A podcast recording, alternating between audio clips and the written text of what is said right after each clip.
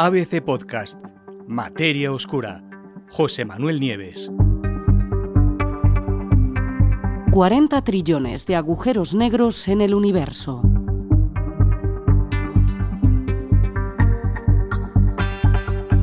Un equipo de investigadores de la Escuela Internacional Superior de Estudios Avanzados de Trieste, en Italia, pues acaba de presentar, acaba de hacer la estimación más precisa que hay hasta el momento de cuántos agujeros negros de masa estelar, los que tienen una masa entre 5 y 10 masas solares, ahora os cuento, son los que se forman después de que una estrella muy masiva colapsa sobre sí misma, bueno, de cuántos de estos agujeros negros existen en el universo. Y el resultado es un número realmente gigantesco, tan grande que puede parecer imposible de calcular, 40 trillones, es decir, un 4 seguido de 19 ceros. Además, esto, por muy enorme que parezca, resulta que equivale solo al 1% de toda la materia normal, la materia bariónica, la materia eh, que no es oscura ni es materia exótica, el 1%, digo, de la materia de la que están hechos los planetas y las estrellas que podemos ver en el universo. Evidentemente, eh, eh, el universo es gigantesco, muy grande, ni siquiera conocemos sus límites. Nos estamos refiriendo al universo observable, es decir, a esa porción de universo que se puede ver desde la Tierra, que es eh, 45.000 millones de años luz hacia un lado, 45.000 millones hacia otro el universo observable se ha calculado que tiene unos 90.000 millones de años luz de diámetro. Más allá, ¿qué pasa? ¿Que no hay más universo? Sí que lo hay, pero no lo podemos ver porque la expansión de esta región nuestra, donde nosotros estamos, en esas distancias tan enormes, supera la velocidad de la luz. Con lo cual, los objetos que hay más allá de ese límite de 45.000 millones hacia un lado de años luz y 45.000 hacia el otro, la luz de esos objetos que están más allá de ese límite de las galaxias que puede haber allí, no, nunca nos va a poder alcanzar ni siquiera la velocidad de la luz. Por lo tanto, es como si para nosotros no existiera. Hablamos, pues, del universo observable, que ya es bastante. ¿no? Los resultados de esta investigación se han publicado en The Astrophysical Journal y ahí los científicos explican el ingenioso método que les ha permitido llegar a esa cifra. ¿Cómo contarlos si no se ven? Claro, muy lógico, eh, totalmente de acuerdo. Por definición, un agujero negro no puede verse, pero los científicos tienen un truco que ahora os contaré. Bueno, no pueden verse porque ninguna luz o ninguna radiación puede escapar de la enorme gravedad de un agujero negro. De hecho, los astrónomos solo han conseguido observar directamente a los agujeros negros supermasivos, los que son gigantescos, con masas equivalentes a miles de millones de soles, ya que estos monstruos eh, hacen que la materia que atraen, toda la materia que van atrayendo, empieza a girar a grandes velocidades a su alrededor antes de caer tan rápido que empiezan a emitir luz, sobre todo pues en rayos X y en otras longitudes de onda, ¿no? Empiezan a brillar. Entonces lo que vemos es ese contorno brillante del agujero, con el agujero negro en el centro, con la sombra del agujero negro, ¿no? Pero claro, con los de masa estelar, que es de los que estamos hablando, que está entre 5 y 10 veces la masa del Sol, estos agujeros negros de masa estelar, nada que ver con los miles de millones de masas solares que tienen los supermasivos, bueno, pues ahí la cosa es totalmente diferente. Es verdad que a veces es posible revelar la presencia de uno de estos agujeros negros por los efectos gravitatorios locales que están produciendo en su entorno. Por ejemplo, si están muy cerca de otra estrella pueden absorber materia de esa estrella, estos agujeros negros, y vemos como un puente de luz que va desde una estrella hasta un punto vacío, que sabemos que es un agujero negro. O, por ejemplo, alterando la trayectoria o la dirección en la que se mueven las cosas que tienen cerca, si podemos ver esas cosas como otras estrellas. Eh, eh, hay movimientos que no serían explicables si es que no hay un agujero negro ahí que las está trayendo. Pero eso son excepciones.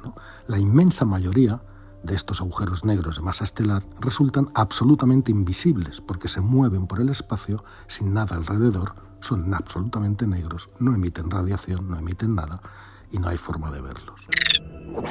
¿Cómo lo consiguió entonces el equipo de Trieste?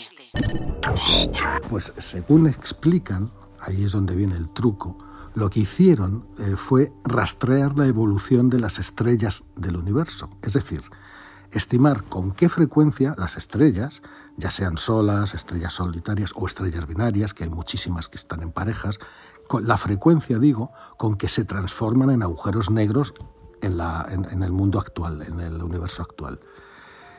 Eh, al final, ese cálculo es un cálculo realmente sólido, lo que han hecho, ¿no? de esta función de masa de agujero negro. ¿no? Eh, pero veamos antes, antes de pasar a esto, mm, antes de pasar exactamente a cómo lo hicieron, vamos a ver cómo se forma un agujero negro de masa estelar, que a lo mejor algunos de vosotros no lo tenéis tan fresco.